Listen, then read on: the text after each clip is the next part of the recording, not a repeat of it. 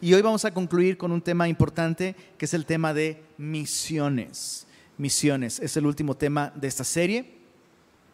Y me gustaría eh, comenzar este estudio leyendo una porción de la Biblia. Eh, vamos a leer el primer llamado misionero registrado en la Biblia. ¿Listo? ¿Dónde crees que está el primer llamado misionero en la Biblia? ¿Pero dónde? ¿Dónde? ¿Dónde? Pues en la, entre Génesis y Apocalipsis. Ahí les va. Nada más y nada menos que Génesis capítulo 12. Acompáñame ahí, por favor. Génesis capítulo 12. Dice así. Vamos a leer los versículos 1 al 3. Y quiero animarte a que eh, estudiemos este tema con un corazón dispuesto, dispuesto, dispuesto a que Dios nos enseñe. Eh, porque es probable que si tú no te consideras misionero o no quisieras ser misionero como lo concebimos, tal vez lo escuchas y dices, ah, eso no es para mí, ¿no? Pero esto es para todos nosotros, así que eh, leamos eh, con ojos frescos y con un corazón dispuesto. Génesis 12, versos 1 al 3 dice así, pero Jehová había dicho a Abraham, vete de tu tierra y de tu parentela y de la casa de tu padre a la tierra que te mostraré y haré de ti una nación grande y te bendeciré y engrandeceré tu nombre y serás bendición. Ese es el lenguaje, ese es el lenguaje de la misión de Dios. Es muy interesante. Dios, Dios no está en el negocio de las misiones. Dios tiene una misión. Y esta misión es esta. Bendecir, bendecir a la creación de sus manos. Es interesante. Te bendeciré serás bendición. Y dice el verso 3, ahí está, dice, bendeciré a los que te bendijeren y a los que te maldijeren maldeciré y serán benditas en ti. ¿Cuántas, perdón? Todas las familias de la tierra. Dios precioso, gracias por esta oportunidad que nos das de terminar esta serie estudiando este tema de misiones. Te rogamos, Señor, que nos ayudes a descubrir tu mente, tu corazón, tu propósito para las misiones y que nos ayudes a identificar a cada uno de nosotros cuál es nuestro lugar dentro de ellas, Señor. Eh, por favor, guía este tiempo de estudio en tu palabra, bendice tu palabra, Señor, siembra en nuestro corazón y guíanos a la verdad por medio de tu Espíritu. Amén. Amén. ¿Te diste cuenta que eh, este llamado de Dios a Abraham eh, comenzaba con una bendición especial para él, pero la intención última o máxima de Dios es bendecir a todas las familias de la tierra. Sabes, esto es congruente no solo con la Biblia desde el principio, sino con el Dios al que la Biblia nos presenta. De principio a fin, la Biblia nos presenta a este Dios al que tú y yo adoramos como un Dios misionero, un Dios con una misión. Y desde el principio está clara la intención de Dios de bendecir a su creación y bendecir a la humanidad. En los primeros capítulos de la Biblia vemos cómo mientras Dios va creando las cosas, las primeras palabras que salen de su boca hacia su creación son palabras de bendición. De hecho, cuando crea al hombre, su primera articulación para el hombre es, dice ahí que les bendijo Dios y les dijo, fructificad multiplicad, llenad la tierra y sojuzgadla. Entonces Dios tiene un, un, propósito original, hacerle bien a la obra de sus manos, bendecir a su creación. Ahora esta bendición por supuesto, se manifiesta de muchas maneras y lo vemos en el Génesis, ¿no? Con un mundo hermoso, lleno de recursos, el hombre con capacidades eh, impartidas por Dios, con la capacidad de pensar, de, de racionalizar, de trabajar, de descubrir secretos en la creación. Pero lo más importante es que el hombre fue creado para tener una relación directa con Dios y es esta relación con Dios lo que tenía al hombre en su estado ideal, un estado de bendición. Bendición es eso, es el estado que el hombre puede disfrutar cuando tiene una correcta relación con Dios. Eso es bendición. Dinero en mis bolsillos puede ser, pero no, no se limita a eso. Salud en mi cuerpo puede ser, pero no se limita a eso. Porque puedo no tener dinero en mis bolsillos, puedo no tener salud en mi cuerpo, pero sí tener una buena, una correcta relación con Dios. Así que ni finanzas, ni salud, ni personas pueden llenar este vacío con el que Dios creó al hombre. Alguien dijo que el corazón del hombre tiene un hueco en forma de Dios y solo Dios lo puede llenar. Bueno, cuando el hombre tiene este vacío en hueco de Dios lleno de Dios, el hombre es bendecido. El hombre se encuentra en este estado. Ahora tú y yo sabemos la historia. Dios creó al hombre con este propósito el hombre peca separándose de Dios y se rompe esta relación que el, hombre tenía con Dios, dejando al hombre ya no en un estado de bendición, sino en un estado literalmente de maldición. Lo primero eh, que resultó de esta decisión del hombre de independizarse de Dios fue maldición. Y no solo el hombre sufrió los efectos de esto, la creación que había sido puesta en manos del hombre también fue afectada por, por esta decisión. Dios, Dios dijo, ahora la tierra será maldita por tu causa. Con dolor comerás todos los días de tu vida. Cuando labres la tierra no te dará su fuerza y comerás el pan con el sudor de tu frente. ¿Qué es, qué es eso? Bueno, la pérdida de un estado de correcta relación con Dios. Ni bien el hombre rompió ese vínculo, ¿qué crees que es lo que hizo Dios? Se subió las mangas y puso en marcha la misión, una misión de rescate. En Génesis capítulo 3 tenemos la primera promesa, la primera promesa de enviar a alguien con una misión especial. Vamos a verlo aquí en Génesis capítulo 3. Desde el verso desde el verso 14 es Dios hablando a la serpiente y dice así: Jehová Dios dijo a la serpiente, por cuanto esto hiciste, maldita serás entre todas las bestias y entre todos los animales del campo. Sobre tu pecho andarás, polvo comerás todos los días de tu vida, y pondré enemistad entre ti y la mujer, y entre tu simiente, palabra clave, entre tu simiente y la simiente suya. Esta, es decir, la simiente de la mujer, esta te herirá en la cabeza y tú le, herirás en el calcañar. Lo que vemos en Génesis 3.15 no es otra cosa que la promesa de Dios de enviar al misionero por excelencia. Es un descendiente de la mujer, un hombre nacido de mujer que vendría con esta misión específica de revertir los efectos de la caída y restaurar al hombre, que ahora se encontraba en el reino de las tinieblas, restaurarlo al reino de la luz, al reino de Dios. ¿Quién es este misionero? No es nada más y nada menos que Jesucristo. De hecho, eh, este versículo es conocido por los teólogos como, o llamado por los teólogos como el protoevangelio. ¿Qué significa protoevangelio? Es el evangelio anticipado. Es la primera promesa de Dios de enviar a un rescatador, al misionero de misioneros, a Cristo Jesús. Bueno, Dios hace esta promesa, se la, hace, interesantemente se la hace a la serpiente, pero la escuchan Adán y Eva. Y en Génesis capítulo 12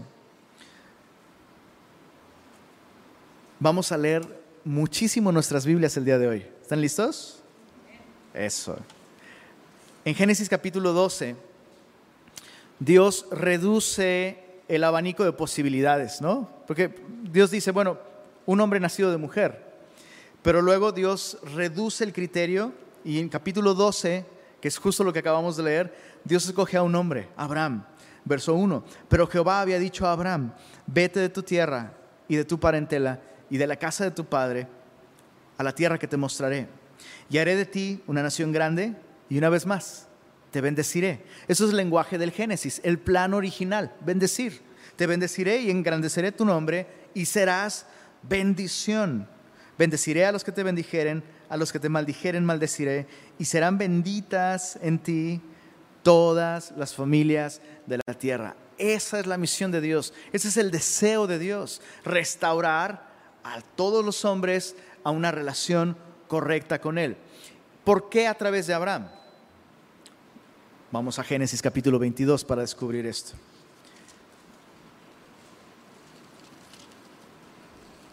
Génesis 22. En este capítulo, Abraham ofrece a su hijo en sacrificio, al menos en intención, no materializó nunca ese sacrificio, ¿verdad? Dios estaba probando su corazón, pero Dios le, le dice esto después de este acto de fe. En Génesis 22 dice así desde el verso 16, observa esto. Génesis 22, 16. Y dijo, por mí mismo he jurado, dice Jehová, que por cuanto has hecho esto y no me has rehusado tu hijo, tu único hijo, de cierto, ¿qué dice ahí? Te bendeciré. Es lenguaje misional. Te bendeciré y multiplicaré tu descendencia como las estrellas del cielo y como la arena que está a la orilla del mar, y tu descendencia poseerá las puertas de sus enemigos. Es un lenguaje muy similar al que, al que usó Jesús cuando comisiona a su iglesia. Y las puertas del Hades no prevalecerán sobre ella. Y ahora en el verso 18 dice, chécate esto, en, en el capítulo anterior, en el capítulo anterior, leímos que Dios dijo, en ti serán benditas todas las simientes, todas las familias, perdón. Y en el verso 18 dice, en tu simiente. Ya no le dice a Abraham en ti, sino en tu simiente. Entonces, un descendiente tuyo es esa simiente de Génesis 3, aquel que va a venir a rescatar a la humanidad. En tu simiente serán benditas todas las naciones de la tierra por cuanto obedeciste a mi voz. Ahora, acompáñame por favor a Gálatas capítulo 3.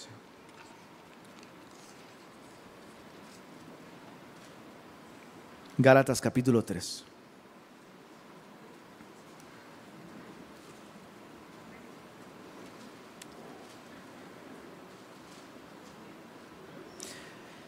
Vamos a leer los versos 6 al 8. Mira, dice así. Así Abraham creyó a Dios y le fue contado por justicia. Sabed, por tanto, que los que son de fe, estos son hijos de Abraham. Y la escritura, previendo que Dios había de justificar por la fe a los gentiles, no solo a los judíos, eso es muy interesante, dio de antemano, ¿qué dice ahí, perdón? La buena nueva, Abraham. ¿Qué es la buena nueva? Bueno, en griego el texto dice literalmente el Evangelio. ¿Estás conectando los puntos? Desde Génesis 12, cuando Dios llama a Abraham, Pablo en Gálatas dice, lo que estaba haciendo Dios era darle de antemano el Evangelio a Abraham. La buena noticia, el, buen mensaje de que Dios está en la misión no de destruir al hombre, sino de rescatar al hombre, de restaurarlo a una correcta relación con él. Dice, dio de antemano la buena nueva a Abraham diciendo, en ti serán benditas todas las naciones. Ahora en el verso 16, eh, acompáñame a leer el verso 16. Ahora bien, a Abraham fueron hechas las promesas y a su simiente. No dice y a las simientes como si hablase de muchos, sino como de uno, y a tu simiente, la cual es Cristo. Entonces, ¿te das cuenta? Tenemos un Dios misionero que envía a su Hijo como misionero y nos lo hace saber a través de un libro que es básicamente un libro misionero. Dios está en una misión. Adoramos a un Dios que está comprometido con una misión, restaurar bendecir al hombre a través de su Hijo Cristo Jesús. Entonces tú y yo tenemos que pensar no en términos de misiones, yo sé que el tema de hoy es misiones, táchale el plural, porque hay una misión. La, misión de Dios es una sola. Puede haber muchas formas en las que Dios nos usa para llevar a cabo su misión, pero su misión es una. Y esa misión tiene que ver con la extensión de su reino, la extensión de su reino, un reino en el que el hombre es restaurado, es perdonado, es bendecido y sobre todo, muy importante, el hombre entra a una relación correcta con Dios a través de Jesús. Ahora, bajo esta óptica, todos somos misioneros. Yo, quisiera insistir en esto. No estoy haciendo, ni, quisiera menospreciar, Dios me libre, menospreciar eh, o minimizar el trabajo de estos misioneros transculturales que viajan a otra ciudad, viajan a otro país. O sea, todos esos misioneros, gloria a Dios por cada uno de ellos, pero esa es solamente una pequeña manera y muy exclusiva de hacer la misión. Realmente la misión de Dios nos involucra absolutamente a todos nosotros. Entonces, lee eh, biografías de misioneros, aprende de ellos, inspírate, pero tienes que reconocer algo. Sus llamados y sus formas de llevar a cabo la misión están dentro de un contexto histórico muy particular. Entonces necesitamos un modelo de misión que sea bíblico y no solamente histórico. ¿Se, entiende? Chicos, ¿sí, está claro esto? Necesitamos modelos bíblicos de misiones. ¿Dónde los encontramos? Pues en la Biblia. Así que quisiera considerar brevemente a la iglesia primitiva como modelo y particularmente al apóstol Pablo. Porque si hay un misionero, digamos, en el sentido en el que los concebimos el día de hoy en la Biblia, pues ese es Pablo. Así que vamos a, otra vez, vamos a leer mucho, chicos, en Hechos capítulo 9. Acompáñame ahí, por favor. Hechos capítulo 9.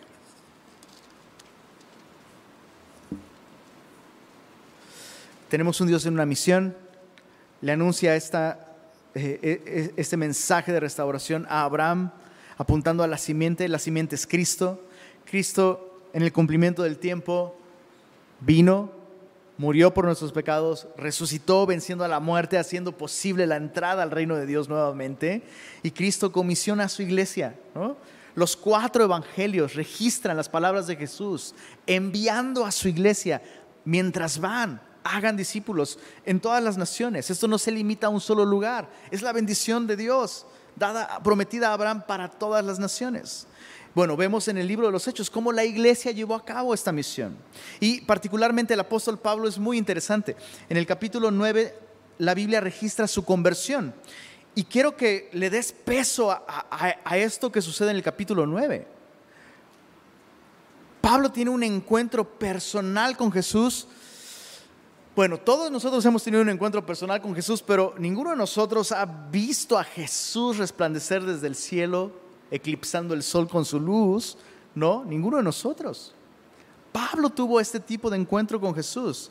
Y recién convertido, es muy interesante que recién convertido uno pensaría la persona ideal, ideal para la expansión del reino de Dios era Pablo tiene todo un bagaje teológico que lo hace adecuado para comprender el plan de Dios. Conoce y domina perfectamente no solo su cultura, la cultura judía, sino la cultura romana también.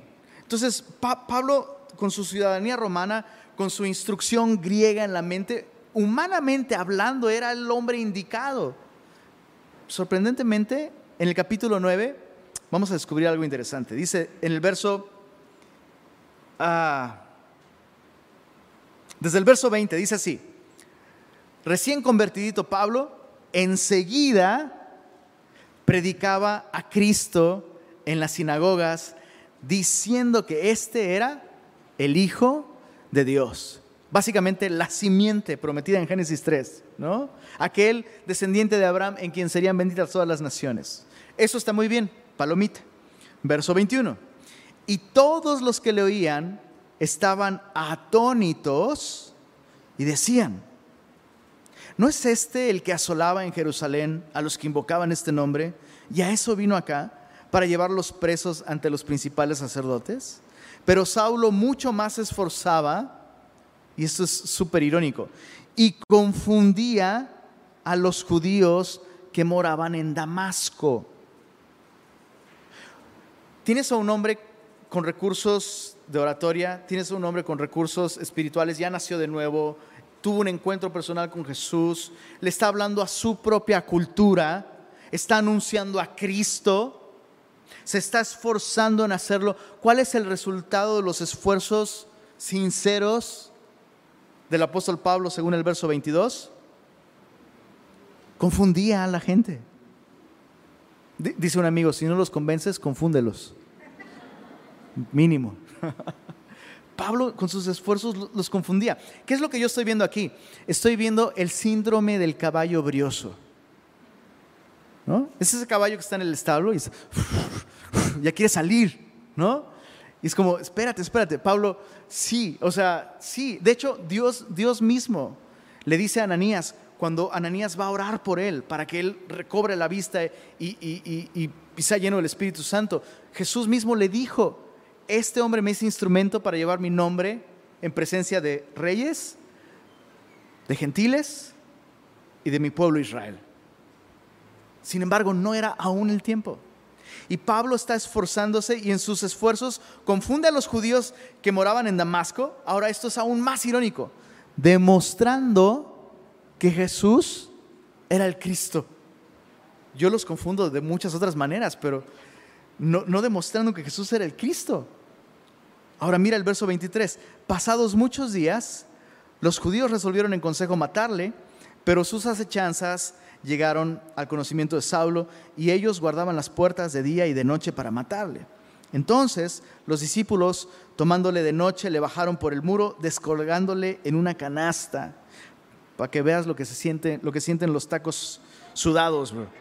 Verso 26, cuando llegó a Jerusalén, trataba de juntarse con los discípulos, pero todos le tenían miedo, no creyendo que fuese discípulo. esto revela mucho acerca de por qué, por qué no era el momento de que Pablo iniciara su labor misionera. Porque ni, en este momento ni siquiera ha madurado lo suficiente y ha crecido lo suficiente para ser parte de la iglesia local. Chicos, eso es importantísimo. Porque Pablo es el misionero modelo que encontramos en la Biblia, ¿eh? O sea, Hudson Taylor, eh, todos los que tú quieras, William Carey, gloria a Dios por ellos, pero el modelo es este, el que está en las páginas de la Biblia. Y estamos viendo aquí que Pablo ni siquiera puede gozar de una comunión correcta con su iglesia acaba de nacer de nuevo, hay muchas cosas que tienen que resolverse en su vida. Dice el verso 26, eh, le tenían miedo no creyendo que fuese discípulo y entonces Bernabé, tomándole, lo trajo a los apóstoles, les contó cómo Saulo había visto en el camino al Señor, el cual le había hablado y cómo en Damasco había hablado valerosamente en el nombre de Jesús y estaba con ellos en Jerusalén y entraba y salía. Hubo un cierto periodo de eh, estabilidad para Pablo pudo relacionarse un poco más de cerca con otros discípulos, no tenía eso hasta aquí, y dice el verso 29, y hablaba denodadamente en el nombre del Señor. Otra vez, el síndrome del caballo. O sea, yo veo a Pablo diciendo, Señor, no hombre, te sacaste la lotería conmigo, Señor. Vas a ver, o sea, no más, o sea, yo iba persiguiendo a los cristianos, ahora que escuchen que yo soy cristiano, vas a ver cómo todos se te convierten, Señor, ¿no? Bueno, no, estoy especulando. Pero veo aquí en Pablo esta intención, este deseo sincero, ¿verdad? Sincero. Hablaba denodadamente en el nombre del Señor, disputaba con los griegos, pero estos procuraban matarle. Verso 30, cuando supieron esto los hermanos, esto es interesantísimo, le llevaron hasta Cesarea y lo enviaron a Tarso. O sea, es distinto cuando alguien algún familiar viene a visitarte a tu casa, ¿no? Y después de algunos días, la persona eh, viene de otra ciudad y la persona se va y tú le pides un Uber y, ¿no? Eso es distinto. Aquí literalmente lo, lo llevan hasta el puerto, Cesarea, y dice, lo enviaron a su o sea, ya se va, ¿no?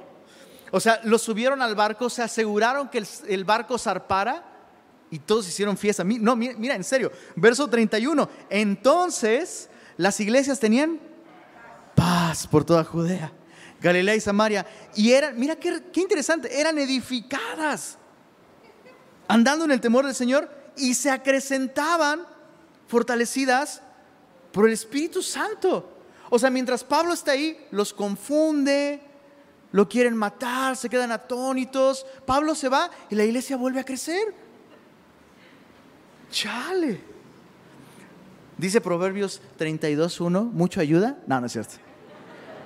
Un poco, ¿no? Un poco. O sea, sus intenciones son lindas, sinceras. Sin duda Dios lo escogió efectivamente para ser misionero, pero no era el tiempo. ¿Por qué? El tema es complejo, pero para reducirlo a dos cosas muy concretas. Número uno, Pablo tenía que reinterpretar muchas cosas de su judaísmo a la luz del Evangelio, la misión de Dios. Él leía las escrituras con una mente judía. Pensaba en la bendición de Dios como algo exclusivo para la mente judía. Y Dios quería usar a Pablo, curiosamente, como un apóstol a los gentiles, personas no judías. Entonces Pablo tenía que reinterpretar su teología a la luz del Evangelio, descubriendo que el Dios que adoraba no era el Dios de los judíos solamente. Y no solo quería bendecir a los judíos, sino a todas las familias de la tierra. Entonces pasa el tiempo y nos reencontramos con Pablo hasta el capítulo 11. Hasta el capítulo 11. Mira en el verso 19.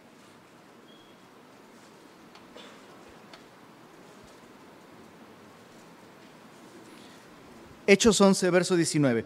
Ahora bien, los que habían sido esparcidos a causa de la persecución que hubo con motivo de Esteban, pasaron hasta Fenicia, Chipre y Antioquía, no hablando a nadie la palabra, sino solo a los judíos. Pero había entre ellos unos varones de Chipre y de Sirene, los cuales cuando entraron en Antioquía, hablaron también a los griegos. Y aquí sucede algo un punto de quiebre. Por primera vez, cristianos, obviamente recuerda, los primeros cristianos fueron judíos, eso es obvio, ¿no?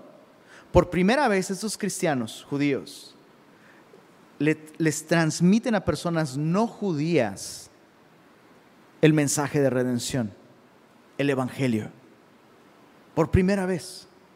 Y sucede algo increíble. Mira, dice aquí en el verso 20, hablaron también a los griegos anunciando el Evangelio del Señor Jesús y la mano del Señor estaba con ellos y gran número creyó y se convirtió al Señor. Esto es lo que se conoce como una, digámoslo así, una misión espontánea. ¿no? Misión espontánea. No hay una agencia misionera detrás, no hay cristianos que después de eh, seminario o instituto dicen, tengo, tengo un llamado misionero y voy a ir a hacer misiones. No, son cristianos respondiendo al llamado de Dios a través de Cristo. Id y predicad el Evangelio a toda criatura. No, pero es que yo quiero predicarle a los de China. Empiezan donde estás. Toda criatura es toda criatura. No, es que quiero ir a China quiero cruzar el océano para alcanzar. No cruzas ni tu colonia para... Empieza en donde estás, allí en donde estás. Entonces estos cristianos que se ven forzados a moverse por la persecución, van anunciando las buenas nuevas y Dios bendice a este grupo de creyentes a tal punto que llegó la noticia de estas cosas a oídos de la iglesia. Ahora, por favor, tenemos que contextualizar, o sea, no es que había Facebook y de pronto los de, no sé, los de Jerusalén vieron hashtag Cristo vive. Ay, mira, eso es en Antioquía. Ah, no, o sea, cuán significativo debió ser esta comunidad de creyentes, ¿no?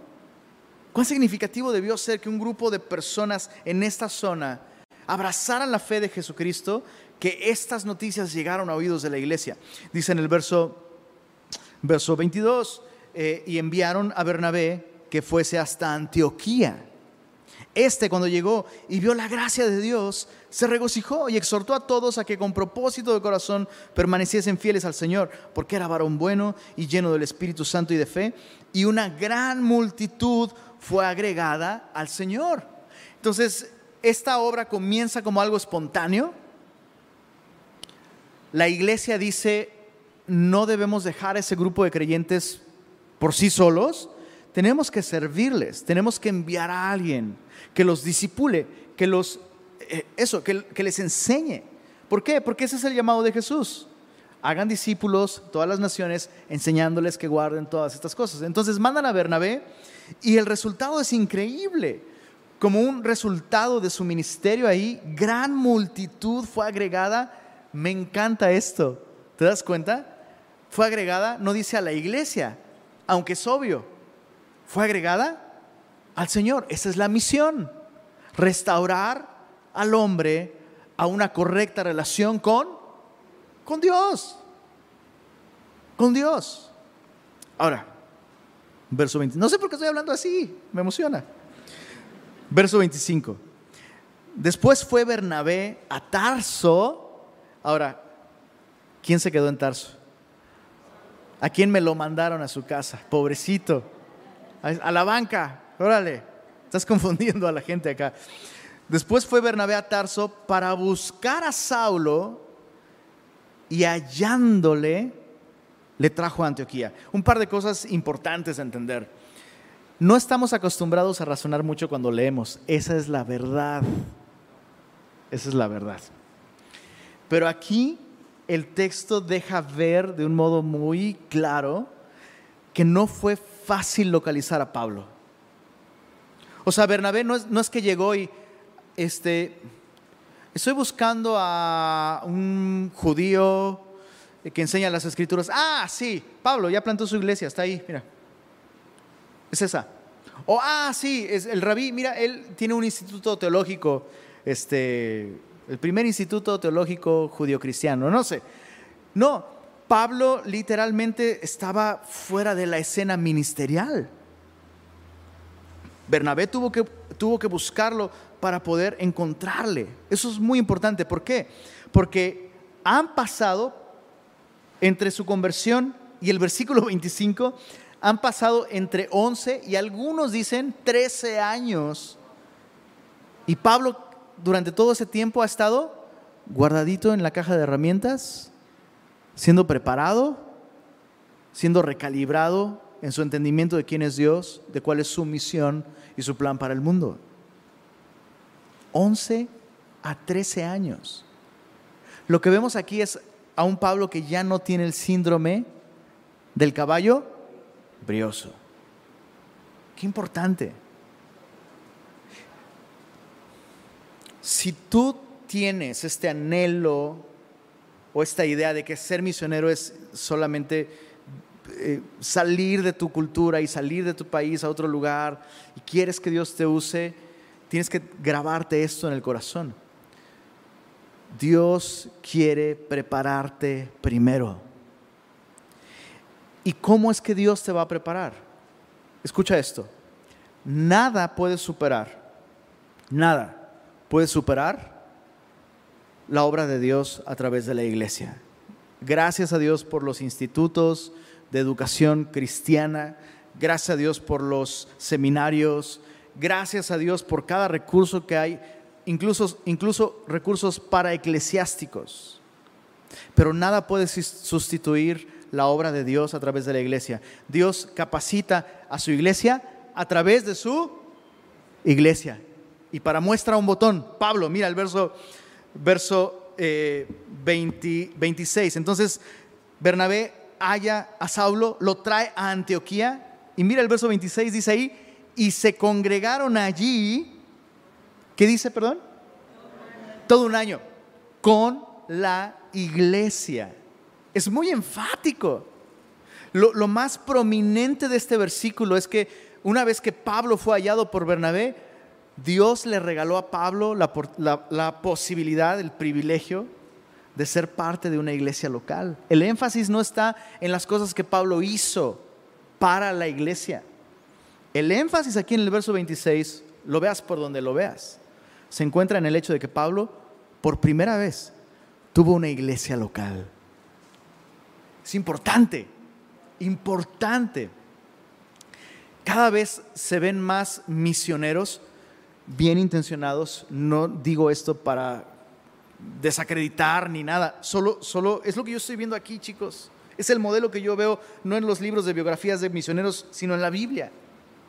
Dios le regaló primero una iglesia local a Pablo para ser parte de la iglesia. ¿Por qué? Porque si un misionero tiene la misión de extender el reino de Dios plantando iglesias, sirviendo a la iglesia, llamando a la gente que no es iglesia a que sea parte de la iglesia por medio del Evangelio, ¿cómo puede hacer eso un misionero que no tiene iglesia? ¿Cómo puede alguien que no es parte de la iglesia hacer iglesia o ser iglesia en otro lugar? No se puede dar lo que no se tiene. No puedes plantar iglesias si no eres parte de la iglesia local, importante, importante. Mira en el verso 26, se congregaron allí, es muy enfático, todo un año con la iglesia y esto es como el resultado de ser parte, de estar conectado con un cuerpo local. Y enseñaron a mucha gente y a los discípulos se les llamó cristianos por primera vez en Antioquía. Esto es, esto es como el monte Everest de las misiones cristianas. La cultura que les rodea puede, puede identificar al grupo de creyentes como una cultura distinta. Esos son cristianos. O sea, no es que Pablo puso un letrero ahí en Antioquía, pues hay que llamarnos cristianos para que la gente nos identifique. No, la misma gente hizo una distinción como un resultado de que este hombre fuera parte de una iglesia local y comenzara a funcionar. Comenzó a enseñar, comenzó a discipular, o sea, a los discípulos se les llamó cristianos por primera vez en Antioquía. Justo lo que Jesús llamó a sus discípulos a hacer, anunciar el Evangelio y hacer discípulos en todas las naciones. Qué interesante.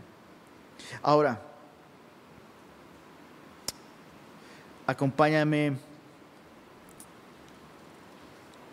al capítulo 12, verso 25.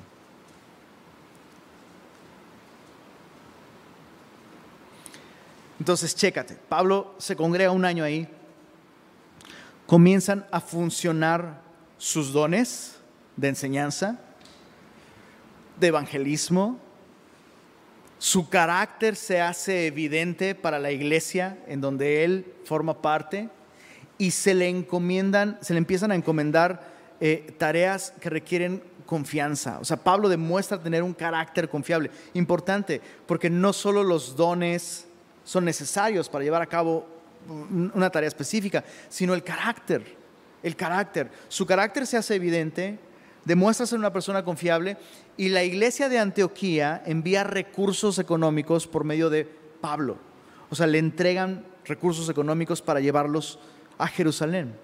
Y en el verso 25 del capítulo 12 dice, Bernabé y Saulo, cumplido su servicio, volvieron de Jerusalén, llevando también consigo a Juan, el que tenía por sobrenombre Marcos, el autor del Evangelio de Marcos. Capítulo 13, verso 1. Había entonces en la iglesia que estaba en Antioquía, otra vez, perdóname, me sorprende muchísimo, insisto, que casi siempre pensamos en Pablo como, ¿y cuál, e-, cuál era la iglesia de Pablo? No, pues todas, él plantó todas. ¿No? O sea, pensamos en Pablo como alguien que no, era, que no tenía una iglesia local, pero aquí está clarísimo. O sea, Antioquía era su cubil felino. ¿Sabes? Sí, sí, no, todos entendieron esa referencia. ¿Qué onda? Ah, bueno, Antioquía era su baticueva, ¿no? Su centro de operaciones, o sea, su iglesia local, donde él fue conocido, fue capacitado, eh, comenzaron a operar sus dones. Y dice, había en la iglesia en Antioquía profetas y maestros. Bernabé, Simón, el que se llama Níger, Lucio de Sirene, eh, Manaén, el que se había criado junto con Herodes, el tetrarca, y al último, Saulo, ministrando estos al Señor y ayunando, lee esto con mucha atención, dijo, ¿quién, perdón? El Espíritu Santo, apartadme a Bernabé y a Saulo para la obra a que los he llamado. Entonces, habiendo recaudado fondos, y vendido tamales y talentos. No dice así, ¿verdad? Habiendo ayunado y orado, les impusieron las manos y los despidieron. Y el resto es historia. Todo el mundo entonces conocido fue conquistado por el mensaje del Evangelio a través del ministerio de este hombre. Es, increíble, es maravilloso ver el plan de Dios. Un par de cosas eh, que vale la pena hacer notar. Pablo fue llamado y fue enviado por el Espíritu Santo, ¿verdad? Pero ¿cómo es que el Espíritu Santo hizo escuchar su llamado o confirmó ese llamado? A través de la iglesia local. Insisto chicos, necesitamos pensar en términos distintos. Gracias a Dios por las agencias misioneras, pero la iglesia no necesita agencias misioneras porque la iglesia es el agente misionero de Dios. Las agencias misioneras han venido a suplir una necesidad que la iglesia ha descuidado.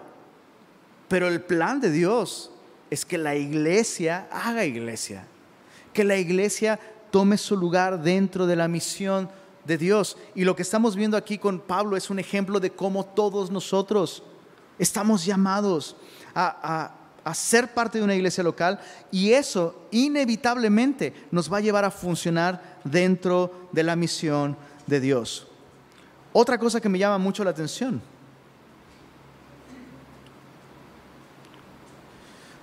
No está mal que haya recaudación de fondos para esfuerzos misioneros específicos,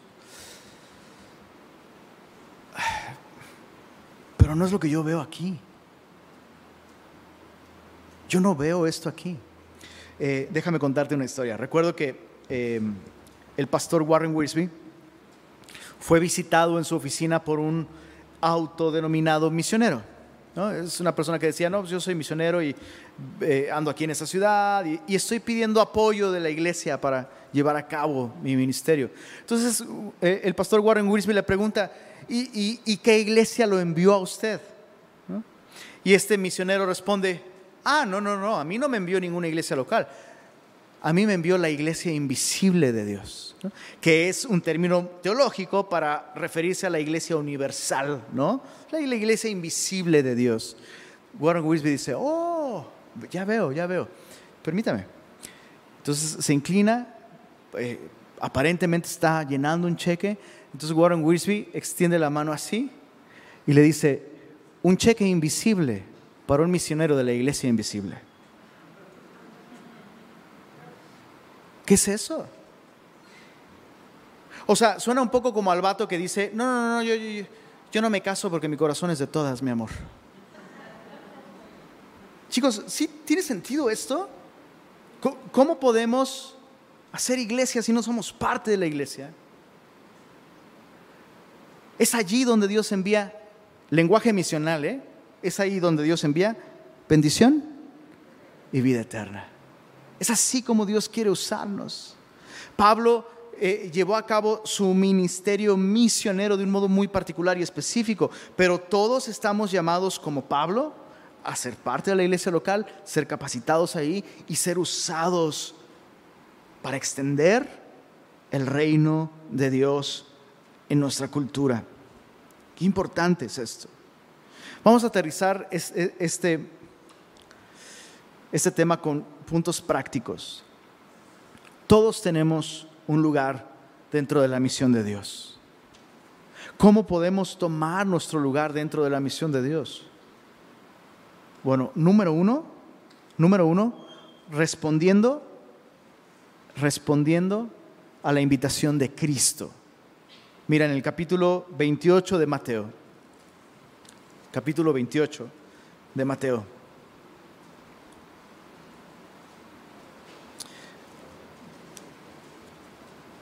Versos 18 al 20.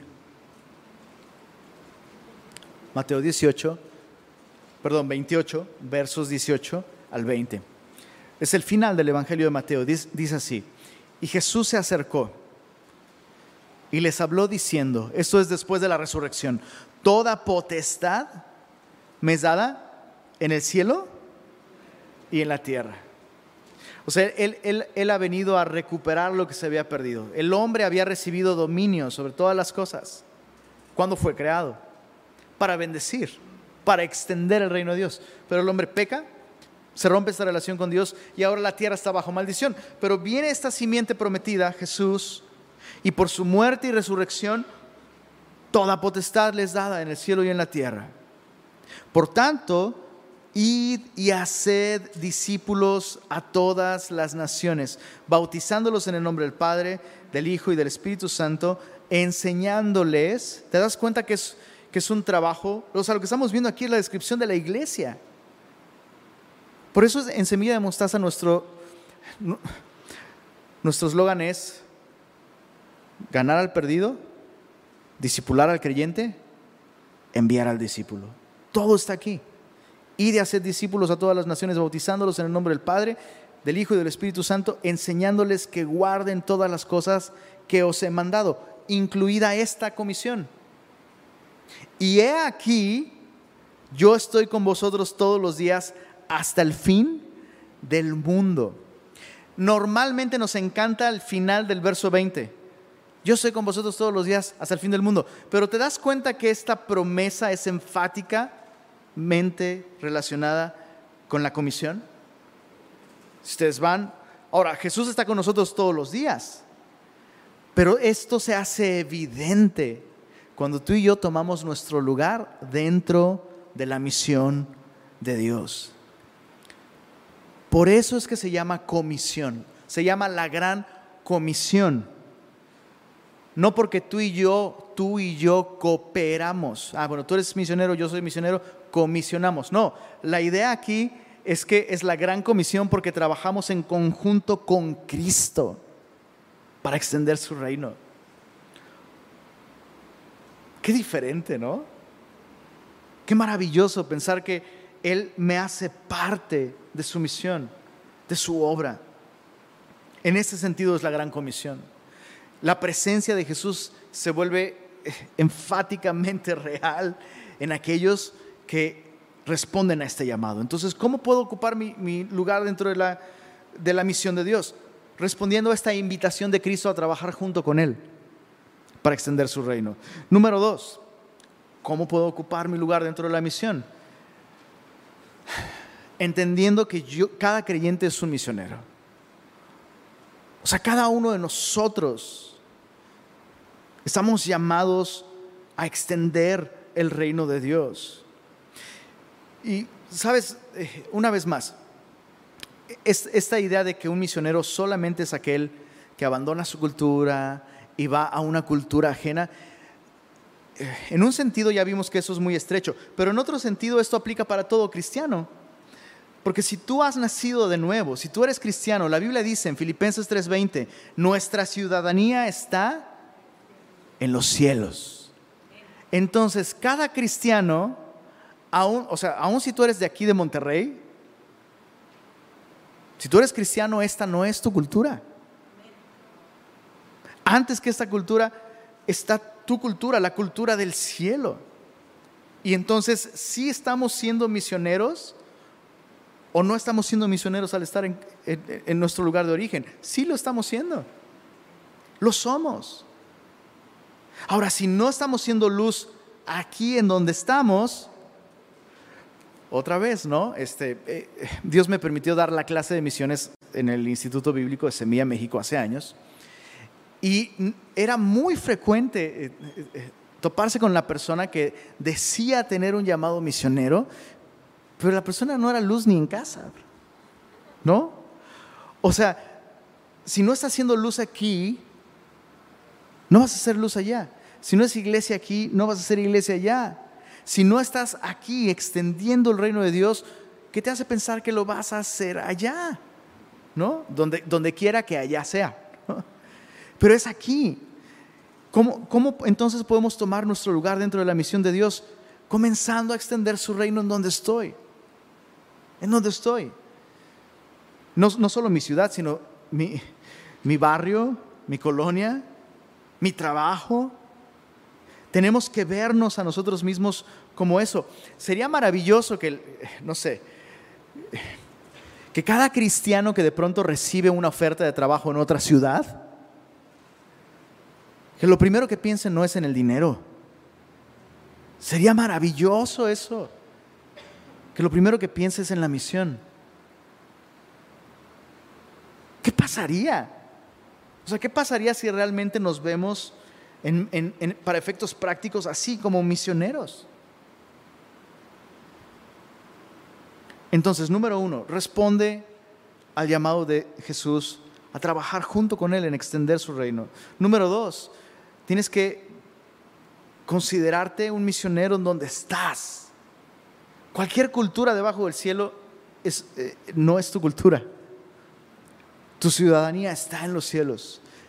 Y, finalmente, eh, para terminar, en Juan capítulo 20, Acompáñame ahí, por favor. Juan capítulo 20.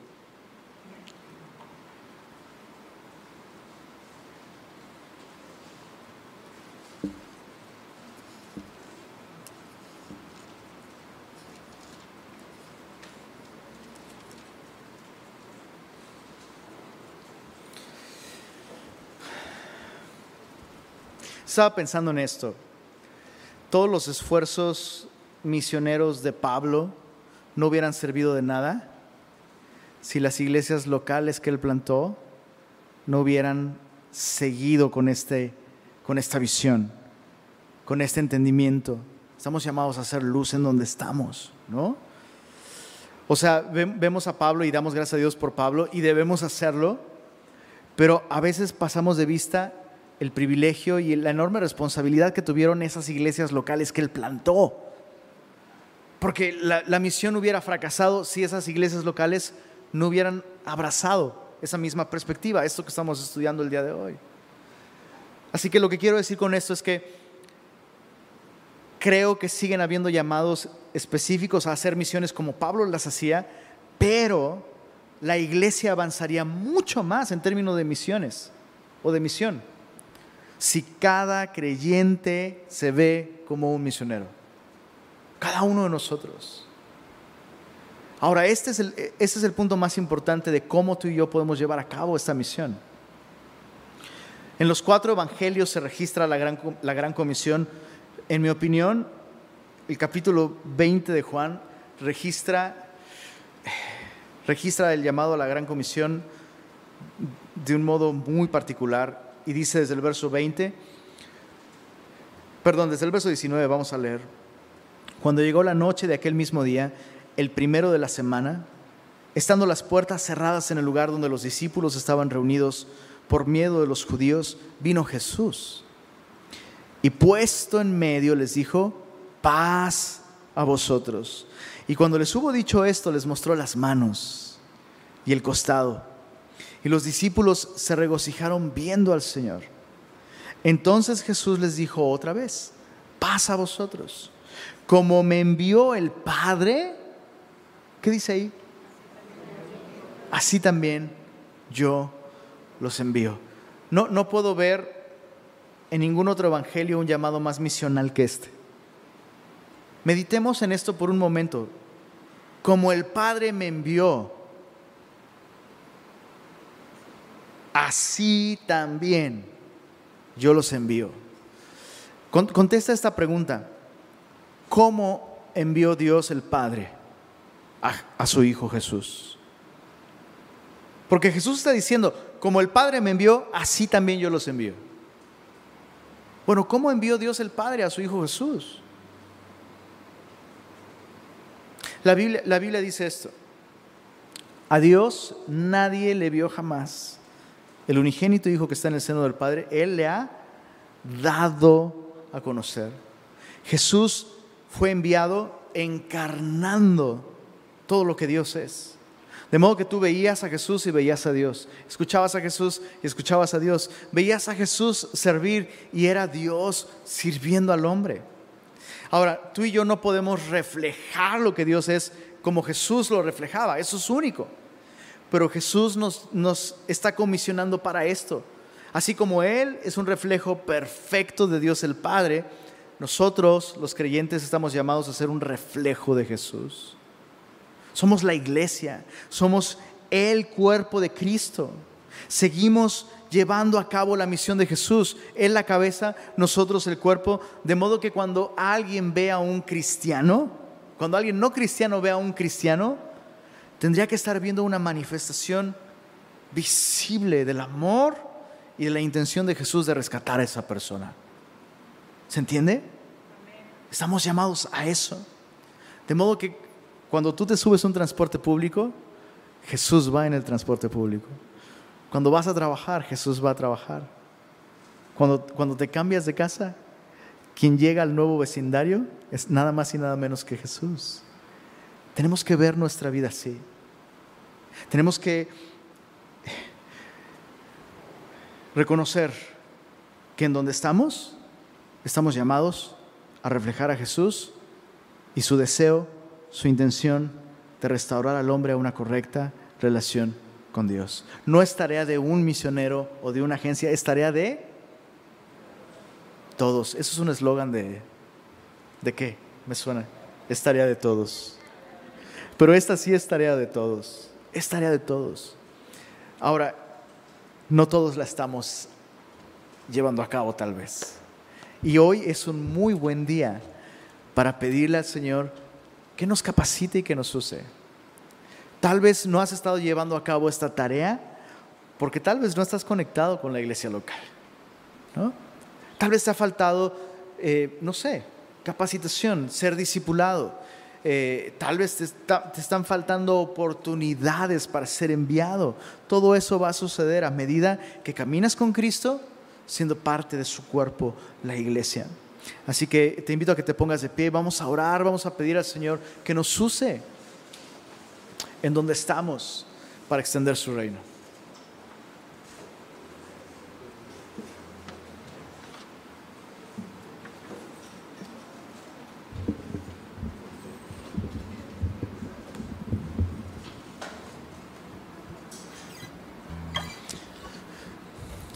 Señor, gracias por habernos alcanzado un día. Tú nos buscaste, tú nos restauraste. Tú nos transportaste del reino de las tinieblas a tu reino de luz, de paz. Y nos has bendecido, así como a Abraham, Señor, para que seamos bendición, para extender tu mensaje de buena voluntad para con los hombres, no solo con nuestras palabras y con el Evangelio, pero también manifestando el carácter amoroso y servicial y misional de Jesús. Te pedimos, Señor, que nos llenes de tu espíritu y nos ayudes. Úsanos donde estamos, Señor. Úsanos entre nuestros familiares, en nuestro lugar de trabajo. Úsanos en esta ciudad, Señor. Y permítenos ver cómo tú estás con nosotros mientras llevamos a cabo la misión. Gracias por el privilegio de tomarnos en cuenta para invitarnos a participar